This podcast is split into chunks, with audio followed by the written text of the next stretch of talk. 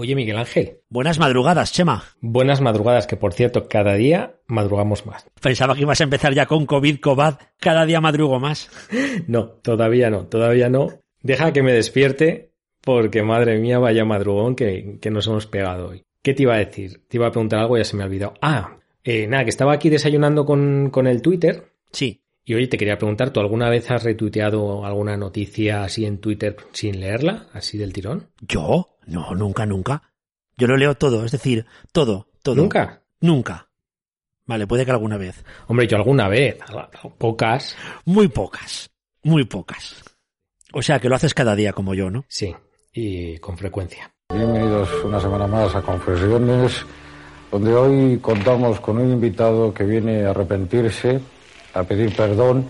Fíjate que muchas veces publico algo, algo en el blog, a ti te pasará igual un tweet que publicas, 10.000 impresiones. Clics en el enlace, 300. 300, tantos. Y 300 son muchos, te lo iba a decir. Es que he leído, he leído una noticia de que Twitter, eh, pues por lo visto, te quiere animar a que te leas los enlaces antes de compartirlos. Ah. Y va a activar una, una opción para que para que cuando le des a retuitear sin haber hecho clic en el enlace, pues te diga, ¿estás seguro? ¿Estás seguro de que quieres tuitear esto sin leerlo? O sea, solo un mensaje van a ponerte, un mensaje para animarte, por así decirlo. Sí, como un doble check, ¿no? Que hasta que no leas, dices, ¿estás seguro que quieres detonar este retweet? Y entonces ya te deja. Oye, imagina que hicieran un examen, un tipo test. Estaría muy bien, ¿no? Va usted a retuitear un artículo del blog Salud Conectada de Chema Cepeda. Pregunta 1 y que te pregunte sobre el artículo que quieres retuitear. Sería una pasada, ¿eh?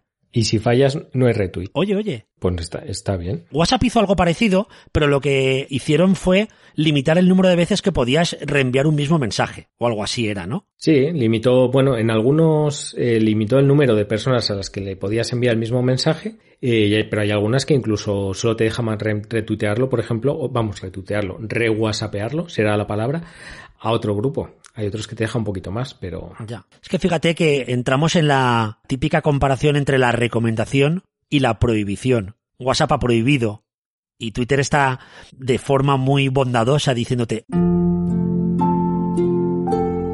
Hola, estimado tuitero, ¿realmente quieres retuitear esto que sé que no has abierto?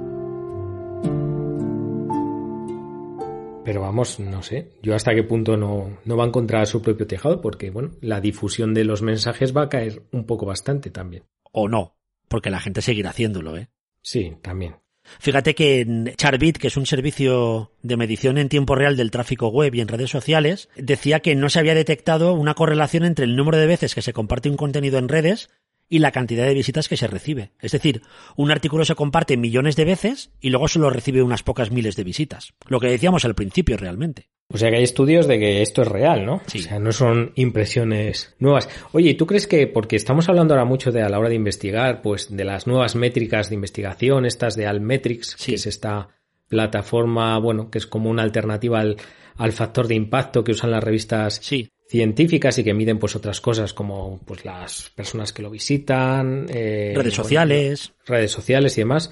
Claro, aquí estoy yo pensando que, bueno, pues hay muchos artículos científicos que puede que se estén retuiteando mucho y realmente pues la influencia eh, de ese artículo no sea tal. Y poniendo un buen título puedes tener un Almetric muy bueno. O sea, un clickbait científico. Ahí, ahí, ahí lo dejo. Mm. Amigos científicos. Realmente la influencia de un artículo, el hecho de que te citen, bueno, implica que influyes, pero igual es una influencia teórica, porque eh, estoy citando a un amigo, estoy citando un artículo propio, estoy citando un artículo de alguien de mi equipo de investigación, por lo tanto, no es una influencia real. Pero luego las redes tampoco influyes, porque te llevas, lo que tú decías, con el clickbait científico, te llevas 20.000 retweets, y igual no te lee nadie.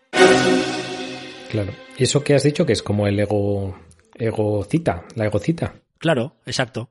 Bueno, pues entre clickbaits y egocitas van a dar el juego dentro de poco. Madre- Oye, por cierto, ¿Qué? ¿y cuándo empezamos? Ah, pero no habíamos arrancado ya. Bueno, hemos arrancado, pero no hemos puesto la música todavía. Ah, pues hay que ponerla. Por cierto, eh, no digo nada, pero puede que este sea el último episodio antes de vacaciones. Madre mía. ¿Cómo te sientes? Y primer episodio sin estado de alarma. Interesante lo que se ha juntado ahí. Madre mía, porque ya estamos en día 26 de junio, estamos recibiendo ideas y propuestas de lo que vamos a hacer este verano y llega un número muy bonito de episodio, por cierto. Muy, muy bonito. Dilo tú, dilo tú, venga. Sí, Bienvenidos a todos los que estáis ahí, de nuevo, otro viernes más, o sábado o domingo, escuchando Conectando Puntos, y os queremos decir que hoy es 26 de junio de 2020 y empieza, con música, alegría y mucha innovación, el episodio 107 de Conectando Juntos. Tra, tra.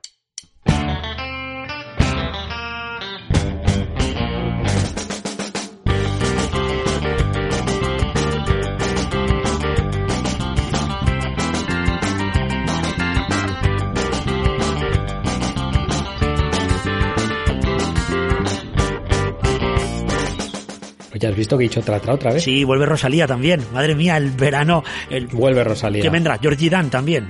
Georgie Dan en cualquier momento va a aparecer por el podcast. Pues sí, ya estamos aquí otra semanita más y bueno, hemos recuperado a Rosalía, hemos recuperado nuestra libertad. Pero jamás nos quitarán la libertad. Y ya veremos si recuperamos el verano tú y yo, que, que, es lo que nos queda por saber. Que ya sabéis que estamos haciendo esa macro encuesta que hacemos todos los años, en la que sois vosotros los que decidís si nos quedamos aquí castigados o nos mandáis a la playa o vete tú a saber dónde. Sí, porque vacaciones nunca nos dais.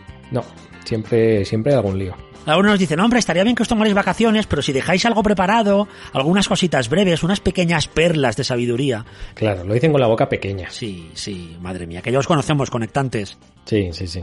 Edu, no te rías. Dani, venga, desayuna. Está Rubén ahí partiéndose de risa, sí. le, le, estoy viendo. Y Elisa también, mírala. Madre mía. Sí. O Pilar, Pilar Villanova. Hola, Pilar. ¿Ya has visto a Fefo ahí? Sí. Bueno, que sepáis que os tenemos a todos pinchados, eh, craqueados vuestros teléfonos y os estamos viendo a todos. Lo que pasa es que si empezáramos a decir nombres, pues Claro. no, no acabaríamos. Así que lo dejamos ahí. Oye, vamos a empezar con un tema que creo que es uno de los temas más importantes de, de esta época de COVID-19 que ha marcado un antes y un después, aunque había un antes ya. Había un antes y, y yo creo que lo que nos ha pasado es que queremos que haya un después, porque estamos viendo las bondades o el potencial, quizás antes también, pero yo creo que ahora lo vemos como, como, como diciendo, venga, esta es la oportunidad y puede que sea el momento, ¿no? Mm.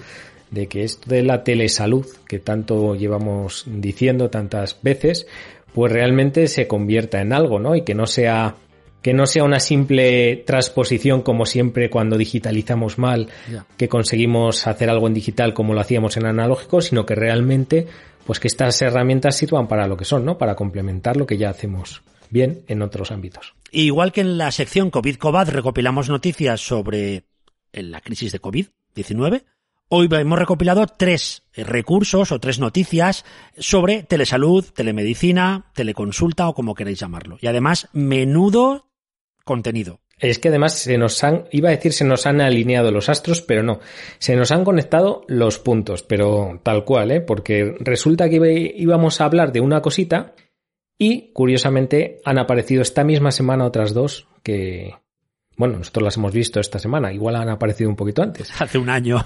hace un año, pero ha dado la casualidad de que se nos han conectado aquí estas tres historias y yo creo que se complementan muy bien. Pues sí, vamos a empezar hablando de endocrinología y nutrición. Sí, Porque resulta que la SEN, SEN, con dos es, la Sociedad Española de Endocrinología y Nutrición, ha elaborado un informe sobre el uso de la teleconsulta. toma ya. Un documento para establecer las bases mínimas de una atención basada en herramientas digitales y tecnológicas y así mantener y promover una asistencia sanitaria innovadora, humana, eficiente y, por supuesto, de calidad. Sí, porque además eh, realizaron una encuesta en abril de 2020, o sea, hace muy poquito, y bueno, detectaron que solo el 19,5% de los encuestados disponían del formato de teleconsulta antes de la crisis. Ojo, Vaya, poco, ¿eh? poco poquito. Y decían también que el 77% del resto de socios refirieron haber realizado teleconsulta durante las semanas de la pandemia, tanto como medida de emergencia como ya de forma oficial. O sea, del 19 al 77. Eso es. ¿Qué te parece? Es mucho, ¿eh? A mí lo que me gusta del documento es que es muy práctico y que incluye información, vamos, súper interesante. Habla de modalidades de teleconsulta, habla de qué tipo de pacientes y qué tipo de patologías pueden ser susceptibles de hacer una consulta online. Habla también de coste-efectividad, marco legal. Eh, humanización de la salud digital, tema muy importante. Sí, sí. Y luego, pues, toda la parte de, que yo creo que también es fundamental de la gestión de la calidad y la certificación de la teleconsulta.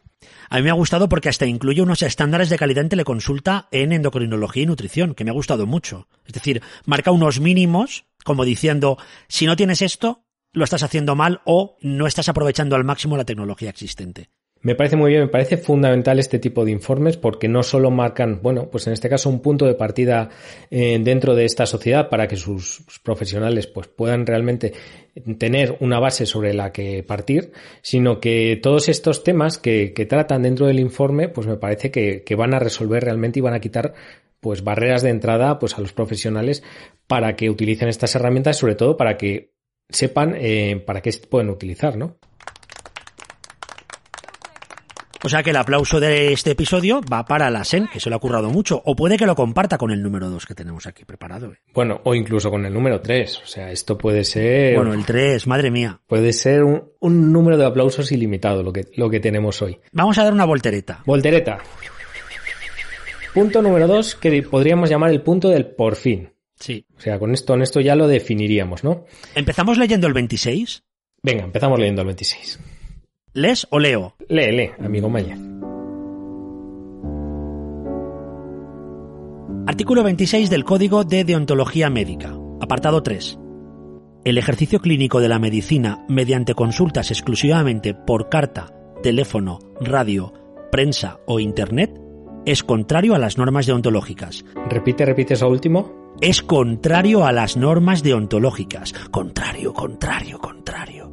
Ahí ponle eco luego. La actuación correcta implica ineludiblemente el contacto personal y directo entre el médico y el paciente. Chimpum. Toma, toma ya. O sea, es decir, estamos cerrando la puerta de un portazo a la teleconsulta y a la telesalud Exacto. eh, en el propio código deontológico, es decir, Desde hace mucho tiempo, ¿eh? Porque este código no tiene dos años, tiene ya unos cuantos. pues sí, y llevaban ya varias voces, ¿verdad? Bueno, Madre mía. diciendo que esto no podía ser así, porque realmente había cosas que eh, se podrían hacer eh, a través de teleconsulta y que en muchos casos pues podrían ser consideradas acto médico también. Y capachao. Capachao. Pero capachaco. Pero bueno, capachado. Pues lo que ha pachado es que ha habido un informe de la Comisión Central de Deontología del Consejo General de Colegios Oficiales de Médicos, lo he dicho todo seguido y muy bien, no me he equivocado, en el que recoge consideraciones éticas y deontológicas en relación a la telemedicina en el acto médico. O sea, que validan la telemedicina. Validan la telemedicina, porque ellos dicen básicamente que inicialmente, como bien has leído, la telemedicina se planteó, bueno, pues como un modo de asistencia que se podría hacer cuando no era posible realizar de forma presencial. También reconocen que, que de forma creciente se, se, está empezando a desarrollar todo, todo, este ámbito y que incluso pues hay cosas que son más convenientes o más eficientes hacer de forma telemática. Y bueno, pues saca una serie de conclusiones centradas en distintos ámbitos como son las consultas, la relación médico-paciente, gestión, consentimiento, privacidad, confidencialidad de medicina y obligaciones del médico. Es decir, que ahora... Ahora sí que vale. Tal cual. Ese ukelele yo creo que ha llegado en el mejor momento. Sí, porque además... Bueno, concluyen... Ah, bueno, Didi. Sí, nada, iba a decir que concluyen que, bueno, que aunque la consulta presencial ha sido y sigue siendo la regla de oro, el gold estándar en la atención clínica, Gold standard. pues bueno, que las técnicas telemáticas han venido a complementar este modo de hacer asistencia médica sin abandonar, porque nos resistimos a dejar ahí la actividad asistencial presencial, pero que esta atención telemática es una realidad que tanto el médico como el paciente deben usar con responsabilidad y considerarlo en sí, atención, redoble de tambores, un verdadero acto médico. Madre mía. Claro, todo esto extrapolable a, yo creo que a cualquier profesión sanitaria, porque al final mmm, los fundamentos deontológicos son bastante, se parecen bastante entre, entre las diferentes disciplinas eh, científicas en el ámbito de la salud. Así que, que después de tanto tiempo el código deontológico de la profesión médica ampare, valide y casi promueva el uso de la teleconsulta y la telemedicina, creo que es para darle de nuevo otro aplauso. Otro aplauso. Además, no olvidemos que esto lo que trata es, bueno, pues de regular el ejercicio profesional y que ya estábamos tardando en adaptar esa regulación pues a las nuevas realidades, ¿no? Con todas las medidas de seguridad, privacidad mm. eh, y bueno, pues como hemos dicho, sin sustituir, sino pues realmente cuando sea mejor hacer una teleconsulta, pues hagamos una teleconsulta. Yo creo que está bien. Eh, acuérdate que antes cuando decíamos salud digital decíamos telemedicina, es decir, la telemedicina era todo, ¿no?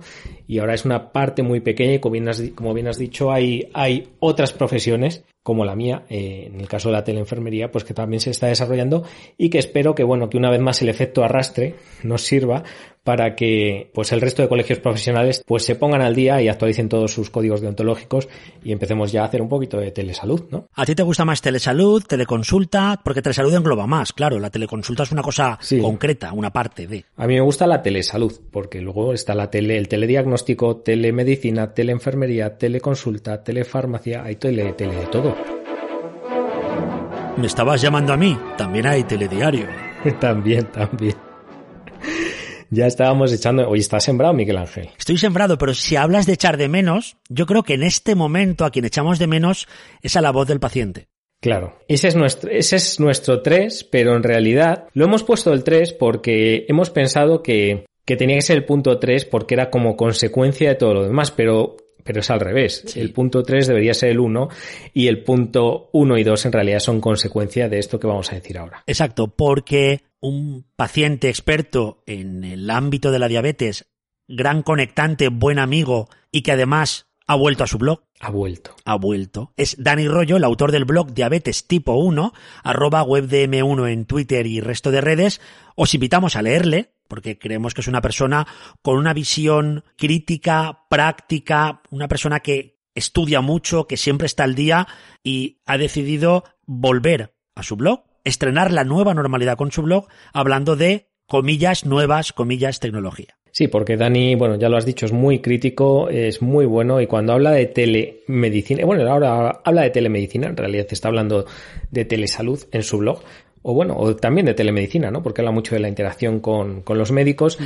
y es muy crítico, muy crítico con lo que hay y muy crítico pues con lo que debería de haber, ¿no? Y realmente aprendes mucho con Dani porque tiene esa doble visión paciente profesional que yo creo que le hace eh, tan bueno, ¿no? Cuando, cuando escribe. Claro, lo que dice Dani es que el tema de las nuevas tecnologías, que ahora parece que estemos descubriendo la pólvora, llevamos mucho tiempo perdiendo la oportunidad de subirnos a ese carro.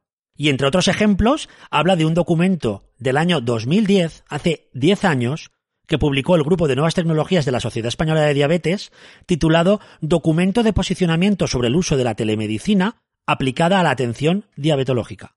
Por cierto, el Grupo de Nuevas Tecnologías de la SED posteriormente se llamó Grupo de Tecnologías, porque decían que lo de nuevas ya que ya estaba anticuado. Bueno, es el eterno debate, ¿no? Del término nuevas tecnologías. A mí realmente me gusta porque siempre hay nuevas tecnologías. Y decir nuevas tecnologías es decir que estás en, hmm. en, el momento actual, ¿no? Y utilizando el blockchain, ya sabes, y esas cosas. Podríamos llamarlo tecnologías seguras o tecnologías efectivas.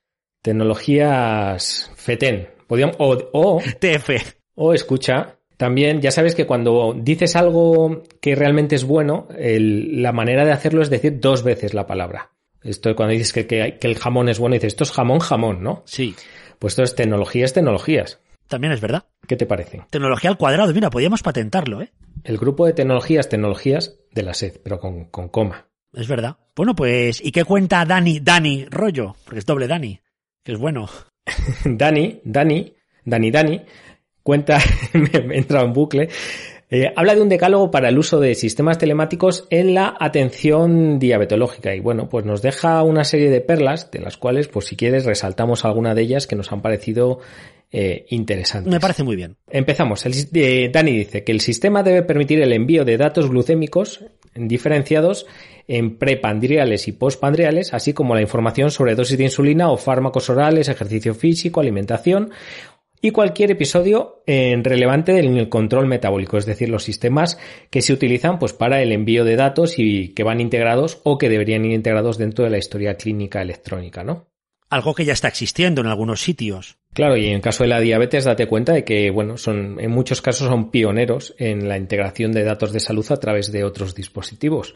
Él habla de, de algunos ámbitos como los que tiene el, el dispositivo LibreLink de Abbott, que está directamente enlazado con la historia clínica, y bueno, pues dice que puede, que le permite, pues, que esa gestión de, de, la diabetes pues sea bastante bueno. Pero bueno, él también dice que es una presencia bastante residual en las consultas y que hay pues dificultades eh, tanto en la descarga de glucómetros pues como en la monitorización continua de glucosa, ya que cada, cada tecnología es diferente y es compleja, con lo cual hablamos de interoperabilidad y de la poca integración.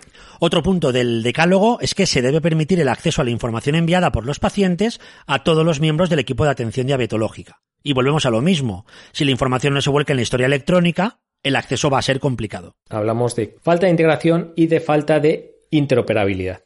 Exactamente. Volvemos a lo mismo, ¿eh? si te das cuenta. Punto 3 o punto 3 que hemos destacado. Yo no sé en su artículo es el punto 3, el punto 4 o el 5. Este nos ha gustado mucho. Eh, Dani dice que debe establecerse una agenda de telemedicina con dedicación específica y dentro del horario laboral, ya que estos sistemas no disminuyen la necesidad de tiempo en consulta. Es decir, no vayamos a caer en la tentación de, mm, bueno, pues de no, no agendar este tipo de consultas pues dentro de, la, de, de las agendas de los profesionales, ¿no? Sí, y a mí me gusta mucho, que también tiene que ver con esto de la agenda de telemedicina, lo que llama la valoración de no inferioridad. Es decir, que la teleasistencia tiene prácticamente en lo que implica de control glucémico el mismo valor que una visita presencial. Porque si solo hay una revisión de los datos por cada visita presencial, da la sensación de que las visitas virtuales son un poco de jiji jaja, y no lo son. Tienen el mismo valor y de hecho el seguimiento de datos es una herramienta muy útil para conseguir que con esas visitas virtuales se puedan ir mejorando determinadas pautas o comportamientos del paciente en, esta relación médico-profesional sanitario-paciente. Sí, no, no olvidemos que además este tipo de sistemas deberían tener esa eh, posibilidad de que el sistema por sí solo ya estuviera monitorizando al paciente de forma remota y que en el momento en que hubiera algún cambio o alguna cosa eh, reseñable, pues debería saltar una alerta para que el profesional, pues bueno, se pusiera en contacto con el paciente, ajustara el tratamiento o bueno, pues viera un poco qué, qué está pasando, ¿no? Que sería importante también. Madre mía, qué tercer punto. Y es que, ¿sabes lo que pasa? Que como ya es verano, porque ya, ya estamos en verano, Hmm. yo creo que deberíamos cerrar este trinomio de telesalud con una visita a la playa. Pero es que esto de ir a la playa está muy bien, porque en la playa te encuentras a gente muy interesante. Claro, gente que ya no hace falta que salga de la nevera. Sale de la ventana de nuestra casita en la playa, la casita conectante, el estudio 8. El estudio 8 o nuestra nevera portátil conectante con esa sandía y helados y filetes y de, de todo. Claro, es azul con el asa blanca. Con un radiocaseta al lado. Esa, esa. Oye, ¿sabes por cierto que ha habido una nevera que lo ha petado en, en crowdfunding y ha sacado millones de dólares? Tenemos que actualizar. Yo creo que ya lo hemos comentado alguna vez. Tenemos que actualizar a ver si sigue vendiéndose. Por cierto, ¿sabes quién ha llegado al 100% en Berkami? Eh, al 100 no sé, pero al 120% sí. Pues exacto, la última enfermera. Toma ya. Se ha vuelto a cumplir lo de siempre. Claro. Salen en el podcast, ¡piu! Para arriba. Para arriba. Hola conectantes, os quería contar mi último proyecto, el juego de cartas La Última Enfermera. Pues nada, enhorabuena chicos. Y nada, ya nos daréis las gracias invitándonos a algo, no sé, en la playa también. Bueno, todo esto, todo esto es porque dentro de esa nevera portátil tenemos a nuestro amigo Dani Rollo, que va a hablarnos de su opinión sobre todo esto de este artículo, porque nos ha gustado tanto su visión que hemos decidido que tenga, sea la primera persona que tiene el carnet platino de Conectando Puntos. Toma ya. O sea, sale de la nevera, carné platino, está en la playa, que es lo que yo sé que le gusta a Dani. Sí, le encanta. Eh, ya solo falta que nos hable de tsunamis y entonces ya lo borda. Bueno, Dani, a ti ni te preguntamos. Háblanos de lo que te apetezca relacionado con la tecnología, ¿no, Chema? Sí, Dani ya sabe para dónde tiene que tirar. Bueno, Dani, muchísimas gracias por pasarte por aquí y todo tuyo. El micro, las ondas, las redes y los conectantes son desde ahora tuyos.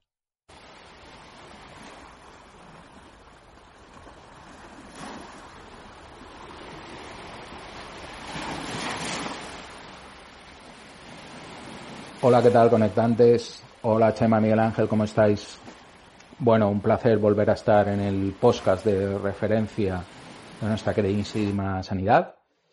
Y hablando de un tema de tan rabiosa actualidad como es la, como es la telemedicina. Muchas gracias por haceros eco de mi vuelta al mundo, al mundo bloguero tras unos meses de barbecho y reflexión. Y aquí estamos, eh, hablando de diabetes tipo 1, como siempre, ¿no? Por poner un poco en perspectiva a nuestros miles de conectantes que nos oyen ahora mismo, eh, quisiera señalar una característica de los pacientes con diabetes y es que eh, somos los únicos pacientes que modifican a diario su tratamiento farmacológico sin la ayuda, prescripción o indicación expresa, concreta, de ningún profesional sanitario. Es decir, somos independientes para subir o bajar dosis de insulina. Esta característica yo creo que no ha tenido el peso suficiente en el diseño de la asistencia sanitaria a las personas con diabetes tipo 1, históricamente. Y ahora mismo tampoco. Precisamente la asistencia sanitaria con diabetes tipo 1 se ha visto afectada en los últimos años por tres tsunamis fundamentales que no han sido resueltos ni por arriba, ni el sistema sanitario, ni los profesionales, ni los profesionales sanitarios tampoco han podido hasta la fecha dar una solución clara a ninguno de estos tres tsunamis. El primer tsunami es el de la medición continua de glucosa, que desde hace siete, ocho años más o menos eh, ha arrasado con, con la atención histórica al paciente con diabetes. Y es que, y es que los pacientes accedimos a estos dispositivos de una manera eh, muy primaria, eh, comprándolos a la industria, eh, de una manera independiente del sistema sanitario público, financiándolos financiándolo nosotros mismos, aprendiendo nosotros unos de otros, con foros, con Facebook, con Twitter, aprendíamos al margen de los profesionales sanitarios y al margen de, del sistema sanitario. Tan es así que eh, dentro, de, dentro del mundillo profesional de, la asistencia con, a los pacientes con diabetes se, se habla, se sigue hablando de profesionales sanitarios tecnológicos y profesionales sanitarios no tecnológicos. A mi modo de ver es una aberración hoy en día. No, no, se, no se puede imaginar la atención a un paciente con diabetes tipo 1 sin, sin la tecnología. El segundo tsunami que ha afectado es el de, la, el de los páncreas artificiales caseros, del do it yourself. De, ahora mismo hay un buen número de personas en el mundo usando páncreas artificiales creados al margen de la industria farmacéutica y, de, y del sistema sanitario público y al margen de los profesionales sanitarios este tema tampoco está resuelto, porque sí que sus partes, sí que las bombas de insulina y sí que los medidores están financiados, pero el sistema en sí no. Con lo cual, ese tema no está resuelto tampoco. En la asistencia sanitaria, me refiero. Y el tercer tsunami, y último, ha sido el de, el de la pandemia, el de la telemedicina, que el coronavirus nos ha obligado a usar el teléfono, nos ha obligado a usar eh, la videoconferencia a los profesionales sanitarios para hacer el seguimiento de los pacientes con diabetes tipo 1.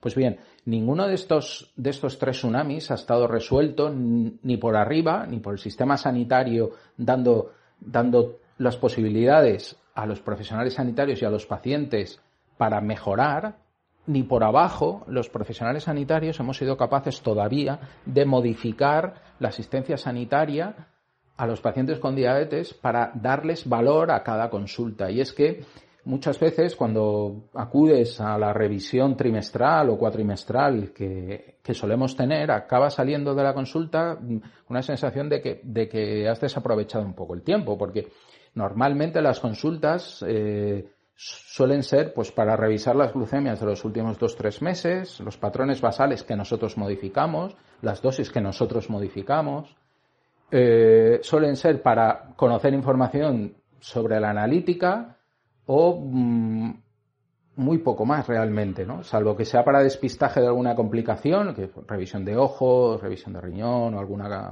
revisión de pies, que sí que obviamente tiene que ser presencial. Dos de cada tres consultas presenciales realmente se podrían hacer telemáticamente. Eso a nivel global y a nivel de arriba abajo lo estamos solucionando. Pues de momento no. Con lo cual el debate es, ¿queremos seguir haciendo lo mismo pero de manera telemática o aprovechamos y cambiamos la asistencia sanitaria al paciente con diabetes? Bueno, yo creo que estamos ante una oportunidad histórica y yo espero que entre todos, pacientes y profesionales y sistema sanitario, pues mejoremos, ¿no? Que es un poco de lo, de lo que se trata. Y bueno, espero, espero que estéis bien todos. Espero dentro de unos meses volver a estar en este podcast. Y nada, un abrazo a todos. ¿Ves? Ya sabía yo que Dani no defraudaba, ¿eh? Con los tsunamis y todo, bueno, y capaz de poner en su sitio, ¿verdad? Eh, de una forma muy clara, muy concreta, pues todo lo necesario para este despliegue de telemedicina, de telesalud que tanto estamos necesitando. Exacto. Y alguno se preguntará, ¿y por qué no habéis llevado a alguien del Comité de Odontología Médica y tal? Pues porque creemos que la voz del paciente es esencial para entender los cambios que están llegando o llegaron hace tiempo. Porque en realidad son el faro, ¿verdad?, que nos guía y que nos debería, bueno, pues eh, ponernos las pilas y en este caso, bueno, pues son los que han conseguido pacientes, tecnologías y también profesionales, pues que nos pongamos un poquito las pilas ya y adaptemos todos nuestros sistemas para pues aportar ese valor que podemos aportar a través de, de estas herramientas. Hmm. Así que estupendo. Eh, y después de Dani y después de la playa, llega el momento de pedir panoja. De pedir, de pedir dinero. Hemos pasado de la parte sensible, de hablar de ideas y de reflexionar, a la parte más material de, del podcast. A mí esto me recuerda cuando estás viendo un espectáculo de estos en la calle y en medio del espectáculo se para la cosa y la persona, el grupo que están allí actuando dicen, bueno, ya sabéis que esto lo hacemos porque nos gusta, pero en realidad necesitamos un dinero para que sea sostenible y demás. Igual. Pues un poquito eso, ¿no? Así que antes de que empiece COVID Covad, os vamos a pedir un minuto, solo un minuto para autopublicidad, porque eh, estamos buscando patrocinadores. Sí, pero locamente. O sea, estamos buscando ya de cara, sobre todo, incluso a este verano, en el caso de que nuestros conectantes quieran que sigamos aquí, pues hablando, no sé si mucho poco regular, pero bueno, que sigamos manteniendo ese podcast semanal de, de, aquella manera, o bien, pues de cara ya a la nueva temporada, en realidad seguimos en la misma temporada desde que hemos empezado, pero lo llamamos nueva, como hay nueva normalidad y queda muy bien, pues nosotros también lo llamamos nueva temporada, y es el momento, pues, de patrocinar a vuestro podcast favorito. Exacto, imagínate que tu empresa, tu proyecto, tu idea, lo que quieras, se asocia automáticamente a conectando puntos. Es decir, forme parte de nuestro proyecto. Estaría muy bien, ¿eh? No es caro, alta rentabilidad, alta evidencia, innovación, tecnología, tu nombre, tu empresa, todo junto. Y nosotros mejoramos con micros nuevos. Fíjate lo que estamos pidiendo. Sí, porque básicamente lo empleamos para esas cosas. Sí. Pero bueno, lo de alta evidencia habrá que revisarlo porque sí. no sé si hay estudios. Pero bueno, están en marcha, ¿eh? Están en marcha. Así que eh, toda la información la tenéis en conectandopuntos.es barra patrocinio o nos podéis escribir, oye, quiero patrocinaros, pues no sé, todo el año, por ejemplo, todo el año baratito. O tres episodios, lo que queráis. Estamos abiertos a, Eso es. a, lo que queráis, a todo. Bueno, y con un doble salto y un tirabuzón, hmm. pues yo creo que qué mejor forma de acabar el, epi el, episodio de hoy con, iba a decir, otro episodio, pero no, es otro capítulo en este caso, de nuestra serie. Pasión de rastreadores, ¿verdad, José María? Que usted estuvo siguiendo el teléfono móvil de aquella persona para ver si tenía COVID-19. Debiste haberte podrido en la cárcel. Te odio, eres una peluquera maldita. Más o menos, Miguel Ángel, más o menos. Pero bueno, sí, no es tan dramático como lo pones, aunque, bueno, en algunos casos sí. Bueno, bueno, bueno, aquí hay mucho drama, ¿eh? Aquí hay drama, aquí hay historias. Fijaos que vamos a empezar hablando de Singapur y nos va a tocar tragarnos nuestras palabras porque al principio dijimos, hay una aplicación que nos encanta, que es Trace Together. Sí. ¿Te acuerdas? Sí, además la pusimos como caso de éxito. Fíjate qué visionarios. Sí. Y vamos a Singapur, que Singapur, tengo que decirlo, que es un caso que a Chema le encanta. Ojo, ojito con Singapur, porque según lo ha hecho Miguel Ángel ya me estaba emocionando. Bueno, todavía no ha muerto, ¿eh? Ojo que todavía le queda carrete. Estaba tomando cañas. Estaba tomando cañas. Singapur ha anunciado que planea ofrecer un dispositivo portátil que identifique a las personas que han interactuado con portadores de COVID-19 a cada uno de sus 5 millones y pico de residentes. Porque Trace Together no funciona bien. Chema, confírmamelo. Pues sí, eh, parece ser que por lo visto han encontrado problemas, especialmente en dispositivos Apple. Ojo al dato. ¡Ja! Ya sabía yo. Porque resulta recordemos a nuestros conectantes que eh, este sistema, eh, bueno, pues era una aplicación que básicamente a través del Bluetooth pues se iba poniendo en contacto con los teléfonos con los que mantenías un contacto estrecho durante cierto tiempo y en caso de que saltara algún contacto, algún posible caso y tú dieras tu permiso para, para ello, pues la aplicación contactaba con las otras personas con las que habías estado interactuando, de forma anónima por supuesto, pero lo hacía a través del Bluetooth. Entonces se han dado cuenta de que Apple suspendía el escaneo Bluetooth cuando la aplicación se ejecuta en segundo plano. Claro, eso con los Android no pasa, hay que decirlo todo. Amigos de Google, ahí habéis triunfado. Así que ahí tenemos otro paso más en nuestra pasión de rastreadores, porque seguimos adelante con ella. Deja eso ahí colgando, Miguel Ángel, porque vamos a volver con ello dentro de un momento. Lo segundo que tenemos es, de nuevo, otro artículo en el cual se revisan y analizan 50 aplicaciones relacionadas con COVID-19 que se ha publicado en Nature. Nature. Nature, ¿cómo lo dices? Me encanta, me encanta. Y han analizado todas las funcionalidades, han analizado el tema de privacidad, identificación, etcétera. Y lo que han hecho es, ojo, no son aplicaciones solo de rastreo, son también aplicaciones de todo tipo, informativas, educativas y demás. Y han hecho un listado de qué funcionalidades son las más comunes de este tipo de aplicaciones. Tenemos, por un lado, mapas en vivo y actualización de casos confirmados. Bien, Bien. Alertas en tiempo real basadas en la ubicación. bien también. Sistemas para monitorizar y controlar el aislamiento y la cuarentena en el hogar, que ya lo vimos. ¿Mm? También informes directos al gobierno o, o gobiernos y autoinforme de síntomas. Y finalmente algo muy necesario, no sé si muy utilizado, que es la educación sobre COVID-19. Go, go, go! Eso es.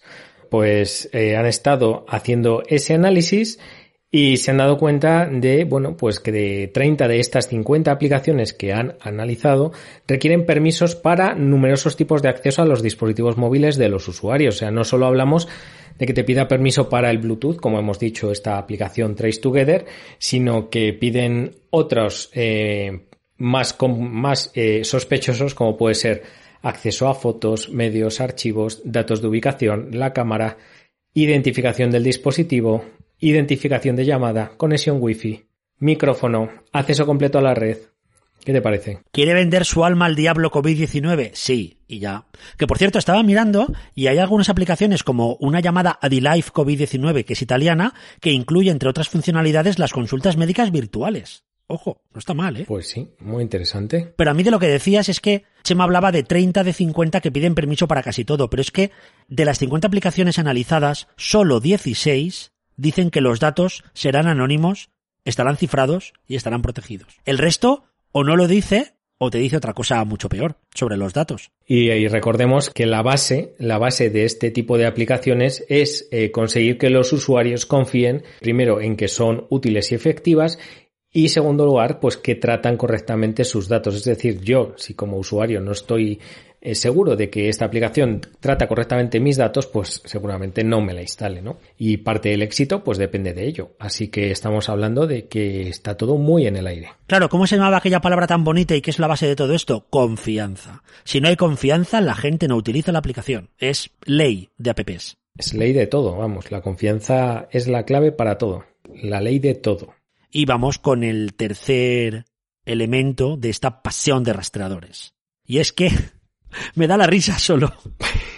Resulta que toda Europa ha decidido lanzar una, bueno, más o menos se han coordinado para lanzar una aplicación móvil de rastreo de COVID. Sí, Bueno, toda, mucha, una buena parte de Europa. mucha, mucha Europa. ¿Quién se ha descolgado y se excluye de momento de este lanzamiento? Chamadilo. Nosotros, España, España. entre otras. No somos los únicos, pero de momento estamos fuera. Es decir, mm, acabamos de constatar, queridos conectantes, que nuestros gobiernos no escuchan el podcast. Pues no. Porque si escucharan el podcast y siguieran este, este serial, pues seguramente estaríamos ya hablando de otra cosa. Parece que mientras Francia, Italia eh, y otros ocho países miembros ya la tienen en marcha, países como Alemania, Austria, República Checa, Letonia, Polonia y Hungría, pues otros diez, eh, bueno, pues planean activar este instrumento, dicen que entre junio y julio, Perdón. España en este caso, que es de lo que estamos hablando, a recordaros que dijimos en un episodio, ya no recuerdo cuándo fue, pero dijimos que iba a haber un, un bueno, un piloto, ya sabes que en España somos muy fans de los proyectos piloto, iban a hacer un piloto a finales del mes de junio, o sea, ahora en Canarias, pues nada, lo que dicen ahora es que no hay fecha para su aplicación en el resto del país, ya que, bueno, pues depende de esa experiencia canaria y del despliegue final. Al menos ya han cerrado los estándares técnicos para garantizar la interoperabilidad entre las aplicaciones de cada país. Esto es un paso brutal, ¿eh? Sí, pero es muy, muy, muy bueno, como dices, porque al final se trata de que si tú como eh, ciudadano de un país de la Unión Europea eh, en el que utilizas la aplicación, te vas a otro país eh, que también utilice la aplicación y ya esté en marcha, eh, pues no vas a tener que hacer nada ni descargarte nada, sino que vas a poder mantener el uso de esa aplicación sin hacer nada. Pero aquí no. Chema, ¿te puedo hacer una pregunta antes de empezar con el final? Venga, házmela, amigo Mañez. La pregunta es, ¿tú crees que en España habrá aplicación de rastreo de COVID-19? Hay tres opciones de respuesta. Sí, y será un éxito. sí y no se la descargará ni Dios? ¿O no, ni de coña? Eh, te voy a contestar después de la sintonía. Perfecto. Oye, esto, esto es clickbait puro. ¿Has visto? Estoy aprendiendo mucho. Estoy en un curso de marketing y, bueno, lo que estoy aprendiendo. Esto lo que quiere decir es que el episodio 107 eh, se acaba. Pues sí, otro episodio que se nos va, amigo Báñez. El último antes de comenzar el verano. No digo más. Sí. Ya sabéis, ya sabéis. Pero bueno, hemos hablado de cosas muy pimpollas. Sí, hemos hablado de esos tweets que se retuitean sin leer los enlaces, cosa que nosotros no hacemos y sabemos que los conectantes tampoco. Y Twitter va a poner en marcha un examen tipo test para saber si te has leído el enlace o no. A mí me gustaría saber qué pasa con esos tweets que acaban en borradores y no se envían nunca. Es verdad, ¿eh? Podríamos escribir un libro con tweets de esos. ¿Habrá un limbo de tweets? ¿Dónde van los tweets que nadie publica? Bueno, sigue, sigue, que me estoy desviando. Nada, nada, esto ha sido lo primero que hemos hablado. Hemos hablado también de telesalud con tres noticias fascinantes. La primera, la nueva guía de uso de teleconsulta de la Sociedad Española de Endocrinología y Nutrición, la SEN. Tenéis el enlace en las notas del episodio de hoy. Como siempre. Luego hemos hablado de ese informe de la Comisión Central de Deontología del Consejo General de Colegio eh, colegios oficiales de médicos que por fin han considerado la telemedicina pues como un acto médico y parece que han abierto las puertas para que esto se empiece ya a desplegar y a regular de una forma seria e impactante. Exacto, y finalmente, Dani Rollo, nuestro paciente experto en diabetes, básquet y playas, que ha hablado de tecnología en su blog y que ha hablado de tsunamis tecnológicos en la ventana barra nevera conectante. Pues sí, y ha estado muy muy bien acabar con esa parte porque realmente pues nos ha puesto ya el foco donde no deberíamos perderlo a la hora de diseñar todo este tipo de servicios.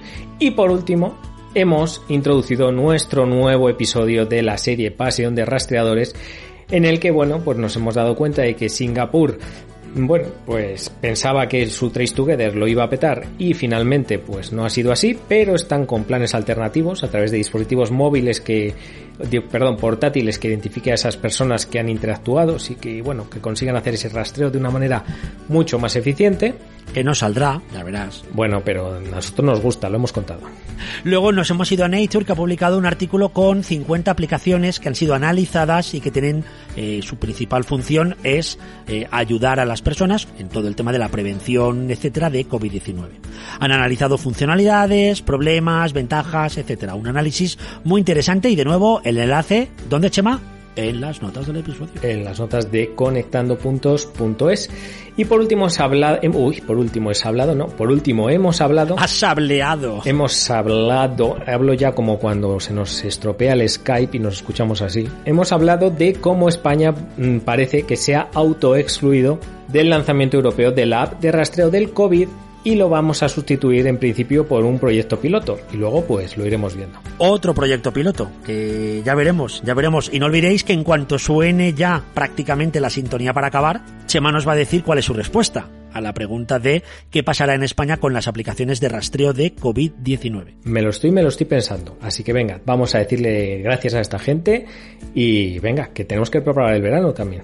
Pues nada, episodio 107 que llega a su fin ha sido un auténtico placer y un auténtico aprendizaje para todos nosotros estar aquí ante nuestros micros a las 7.31 de la mañana de hoy, viernes 26 de junio. Y Chema, como siempre, encantadísimo de compartir contigo estos 40 minutillos hablando de todo lo que se nos ocurre y un poquito más.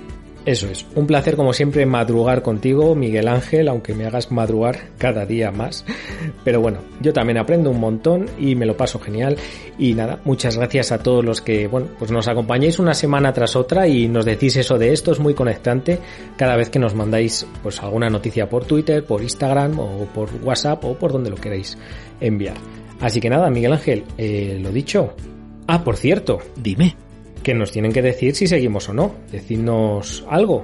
Nos tenéis que decir qué queréis que hagamos. Episodios cortos, Eso. nos vamos de vacaciones, No, no. episodios largos. Eso. No, tampoco. Estaba hablando solo, estaba hablando solo. Ya, ya, ya, ya me he dado cuenta, ya me he dado cuenta. Bueno, conectantes, un placer, lo dicho, y hasta la próxima semana. Adiós, conectantes.